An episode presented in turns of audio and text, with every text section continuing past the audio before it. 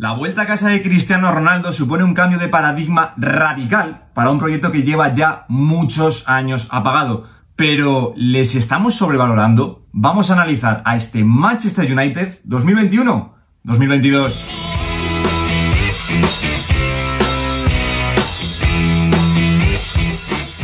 Muy buenos días chicos, como siempre digo, bienvenidos un día más al canal. Después de lo que disfrutamos, no solo yo, sino también vosotros este verano, analizando las mejores selecciones para la Eurocopa, pues no quería que esa idea muriese ahí, tenía un poquito la espinita clavada. Así que en esta temporada nueva en el canal vamos a estrenar una nueva sección en la que con la misma idea vamos a trasladarla y vamos a analizar diferentes plantillas, diferentes proyectos para esta temporada a nivel de clubes. Y como no podía ser de otro modo, vamos a comenzar a lo grande, analizando a uno de los proyectos que más ilusión han despertado para esta temporada, el Manchester United de Ole Gunnar Solskjaer. Un proyecto que, desde la salida de Sir Alex Ferguson, había perdido esa condición de equipo referencia a nivel europeo, pero que, con las llegadas de Cristiano Ronaldo, Rafael Barán y de Jadon Sancho, parece que a priori recuperan ese escalafón que les pertenece a nivel de clubes que habían perdido, como digo, en la última década. Así que ya, según empieza el vídeo, os lanzo la primera pregunta.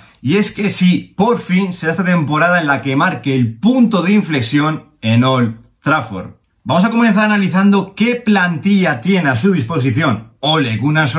y, sin ningún tipo de dudas, es un auténtico plantillón. Tiene a su disposición un total de 28 futbolistas, plantilla muy, muy, muy amplia, y cuenta con, en portería, David De Gea, Dean Henderson, Grant y Heaton. Para lateral derecho, Juan Bisaka y Diego Dalot, que vuelve sucesión en el Milan. Para el centro de la zaga, Rafael Barán, Harry Maguire, Lindelof, Eric Bailey y Phil Jones. Y para lateral izquierdo, Alex Teles y Luke Show. Para el centro del campo es cierto que únicamente tiene aún un pivote posicional que es Nemanja Matic y luego tiene luego ya más perfiles que son más interiores. Paul Pogba, Scott McTominay, Donny Van de Beek y Fred. Para la media punta, Juanín Mata, Lingard, que viene de sucesión del West Ham, donde lo hizo muy, muy, muy bien un futbolista que le gusta bastante a Solskjaer y Bruno Fernández, uno de los mejores futbolistas ya del mundo. Para las bandas, pues bueno, aquí estamos pintando tres para la banda derecha, uno para la banda izquierda, pero indudablemente se pueden intercambiar muchas posiciones. Para la banda derecha, jovencísimos, Diallo,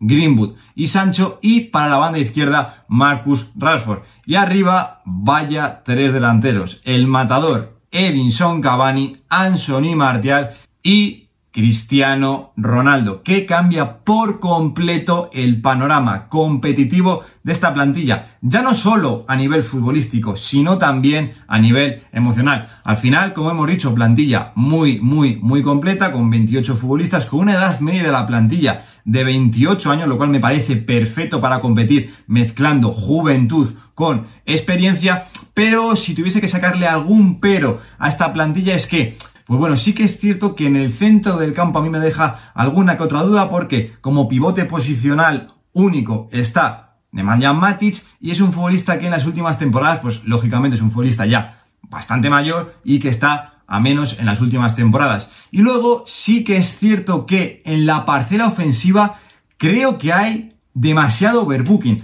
pero indudablemente no se puede negar que el Manchester United tiene un auténtico plantillón. ¿Cómo está gestionando Ole Gunnar Solskjaer esta plantilla? Pues bueno, teniendo en cuenta que tiene 28 futbolistas en nómina, mm, a mí me choca bastante que haya 15 futbolistas que hayan disputado ahora mismo en menos del 25% de los minutos. Es cierto que acaba de empezar la temporada, que el equipo tiene que empezar a coger rodaje, que Ole Gunnar Solskjaer tiene que ajustar automatismos del equipo titular que quiere. Pero bueno, teniendo en cuenta que ya dejando un fuera a Edinson Cavani y Marcus Rashford que están lesionados, pues bueno, que futbolistas de la talla de Donny Van de Beek y Alex Teles, sobre todo, jueguen menos del 25% de los minutos, a mí me deja bastante que desear. Es cierto que no están rindiendo muy bien estos dos futbolistas, pero yo creo que Ole Gunnar Solskjaer tiene aquí a varios futbolistas que si meten dinámica le pueden dar muchísimo, no en el equipo titular, pero sí en rotación de plantilla a este Manchester United. Pero por el contrario tenemos puntos muy positivos y es que David De Gea, que las últimas temporadas venía con alguna que otra duda, Dean Henderson incluso le podía haber quitado el puesto titular, pues se ha afianzado como el portero titular, Paul Popa está siendo un hombre muy, muy, muy importante. Siempre se habla los mercados de fichaje que va a salir. Al final es un futbolista un poco conflictivo. Pues bueno, ahí está el tío jugando mal el 75% de los minutos y siendo un futbolista muy importante. Y también quiero destacar a Mason Greenwood, un futbolista que le ha comido la tostada, ya no vamos a decir a Marcus Rafa porque está lesionado, pero le está comiendo la tostada a Jadon Sancho en el puesto titular. Al final es un futbolista que, bueno, es un delantero acostado a la banda le ofrece mucho, mucho, mucho gol. Ahora, Gunnar Solskjaer seguramente en el scouting vayamos a analizar a este futbolista muy, muy prontito porque a mí me tiene completamente enamorado. Así que ya se puede poner las pilas Jadon Sancho si quiere quitarle el puesto en esa banda derecha a Mason Greenwood. Y luego, pues bueno, quería destacar un poquito los casos de Rafael Varane y de Cristiano Ronaldo, que es cierto que, bueno, de momento ha disputado menos del 50% de los minutos de esta temporada, pero bueno, teniendo en cuenta que son dos fichajes que se incorporaron un poquito tarde, que se han perdido algún que otro partido, pues bueno, no tengo ninguna duda de que a final de temporada, cuando se vaya desarrollando ya toda la campaña, van a abandonar, lógicamente, este sector para trasladarse al sector de más de 75% de los minutos disputados, porque son dos futbolistas que tienen que ser capitales para este Manchester United con todos los jugadores que tiene Ole Gunnar Solskjaer y plantilla y con lo que estamos viendo en este inicio de temporada, ¿cuál es el 11 tipo de este Manchester United? Pues bueno, indudablemente a todos se nos viene uno a la cabeza, el formado con un 4-2-3-1 por David Gea portería, Juan Bisaga como lateral derecho, Rafael Barán, Maguire como pareja de centrales, Luke Shaw como lateral izquierdo en el doble bigote, McTominay, Matic o Fred acompañarían a Paul Pogba en la media punta, por una banda, Jadon Sancho, por la otra, Marcus Rashford. En la media punta, Bruno Fernández. Y arriba, Cristiano Ronaldo. Este indudablemente sería el 11 de gala del Manchester United. Pero, sinceramente, teniendo en cuenta lo que le vimos a Ole Gunnar Solskjaer la temporada pasada en algunos partidos y lo que ya le estamos viendo en el inicio de esta, creo que el entrenador noruego en el día de a la hora H, vamos enfrente con un equipo que se sienta superior a ellos, creo que va a introducir algún que otro matiz en el sistema que, aunque sea ese mismo 4-2-3-1, con la misma defensa como estamos viendo en pantalla, creo que va a sacar a un hombre de la media punta para meter a alguien más en el centro del campo y reforzar ese pivote defensivo y colocar a Paul Popa como lo estamos viendo en el tramo final de la temporada pasada y en el inicio de esta muy acostado en banda izquierda, no con un rol de extremo, sino con un rol de futbolista de falso interior que acompaña en esa construcción en el centro del campo. Al final, cuando el Manchester United se enfrenta a un equipo que sea superior a ellos, es un equipo que, aunque tenga un potencial ofensivo increíble, al final este equipo en defensa le cuesta bastante. Y al final, Ole Gunnar Solskjaer, consciente de ello y sobre todo porque es un entrenador que en dirección de campo, pues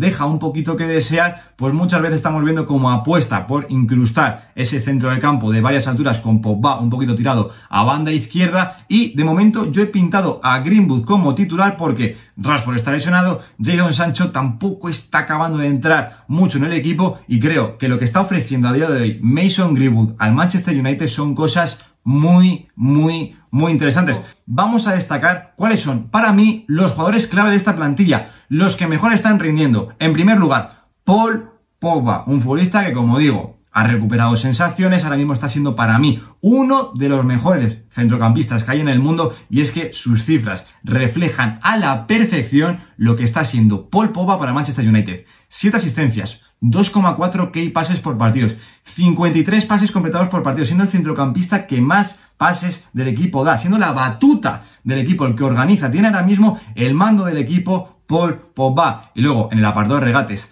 3 con 2 completados por partido, al final liberado más de responsabilidades defensivas eh, que como se le exige en el doble pivote cuando está ya en esa línea de media punta, es un futbolista que puede explotar el tarro de las esencias a la perfección y que luego además es un futbolista que le estamos viendo implicado en fase defensiva. 7,2 duelos ganados por partido, el 44% de los que disputa. El siguiente futbolista que yo destaco, Bruno Fernández, como no, capital Bruno para este Manchester United desde que llegó y al final es que está siendo una de las máximas referencias ofensivas del equipo desde esa media punta. 4 goles lleva, pero es que 3,4 disparos por partido, al final es un futbolista que tiene disparo desde larga distancia, disparo con ambas piernas, llega muy bien al área, al final es un futbolista tremendamente importante, Bruno Fernández en el apartado ofensivo de este equipo, 2,4 K pases por partido, cuatro grandes ocasiones de gol creadas ya esta temporada y que es un futbolista que, como hemos dicho, intercambia bastantes posiciones con Paul Pogba en ese esquema cuando Pogba juega en banda izquierda y cuando cae a esa banda izquierda y también a balón parado es un futbolista tremendamente efectivo que conecta muy bien con los delanteros, 3 con 2 centros completados por partido, el 52% de los que intenta. Y, como hemos dicho, conecta muy bien con los delanteros. Y es que parece que se entiende a la perfección con su compatriota Cristiano Ronaldo, que lleva en lo poquito que ha jugado en esta Premier League tres goles, 1,5 por partido, pero es que además está siendo un auténtico vendaval a nivel ofensivo. 6,5 disparos por partido, 54 toques por partido. Estamos viendo pues intervenir bastante en el Manchester United, ya no solo en los apoyos, en las conducciones, en las caídas a banda, sino que también es un futbolista que en las rupturas al espacio está siendo muy, muy, muy generoso en los desmarques Cristiano Ronaldo. Yo lo destaco mucho en este inicio de temporada. Y al final también es un futbolista que está completando un buen porcentaje de pases por partidos. 31 con un 85%. No tengo ninguna duda que, como digo, que si estos tres siguen así de enchufados, el Manchester United esta temporada tiene ya mucho ganado. Y ya más a modo de resumen del vídeo, cuáles son los puntos fuertes y los puntos débiles que le veo yo a este Manchester United 2021-2022. Como puntos fuertes, como no, el factor Cristiano Ronaldo y el gen ganador, que son un factor que se explica por sí solo, o sea, no va acompañado de nada. Cristiano Ronaldo en sí es un hombre tremendamente competitivo y que sube por completo el nivel competitivo de esta plantilla, que además como segundo punto, es una plantilla muy profunda y que tiene muchísima calidad y que, según Ole Gunnar pues bueno, ya sabemos que es un buen gestor de grupo, vaya dándole minutos a diferentes futbolistas, pues al final es un equipo que puede estar bastante descansado para los días clave. Y yo me pregunto que si por fin tiene el Manchester United un equipo competitivo. Al final, las últimas temporadas ha ido acumulando fichajes que, bueno, bastante interesantes, pero al final, esta temporada, con las llegadas de Sancho, Barán y de Cristiano Ronaldo, el salto de calidad que da esta plantilla es muy, muy, muy interesante. Y como puntos débiles yo voy a colocar la dirección de campo de Ole Gunnar Solskjaer, que ya no solo esta temporada, sino que en temporadas anteriores sí que ha dejado un poquito que desear ante situaciones adversas, pues no ha salido muy bien dirigir Ole Gunnar Solskjaer al equipo. Al final, como digo, es más un gestor de grupo que un gran entrenador a nivel táctico. Luego, como segundo punto, es un equipo que lleva muchos años sin ganar. Y al final, exigirle demasiado a esta plantilla cuando llevas muchísimos años sin competir, sin tocar metal,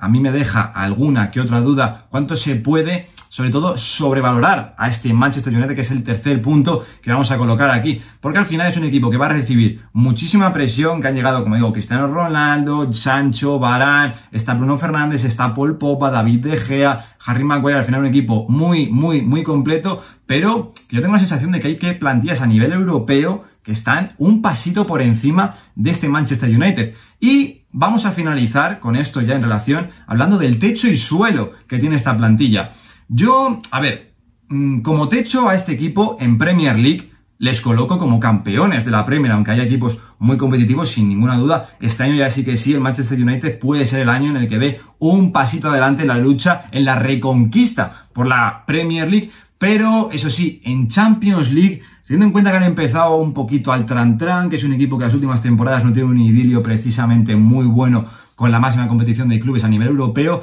yo creo que el techo de este equipo, si lo comparamos con otros a nivel europeo, al final, Bayern de Múnich yo lo coloco por delante, Chelsea lo coloco por delante a nivel europeo, Manchester City lo coloco por delante a nivel europeo, PSG ya tienes cuatro, yo a este equipo no le veo llegando más allá de los cuartos de final. Y como suelo, pues bueno, en Premier League, mm, todo lo que no sea entrar en Champions entre los cuatro primeros, para mí sería un completo fracaso por el nivel que tiene esta plantilla. Y en Champions League, pues bueno, mm, aunque los últimos años haya caído en fase de grupos, yo, mm, con los fichajes que han llegado, que este equipo no sea como mínimo capaz de pasar de los octavos de final,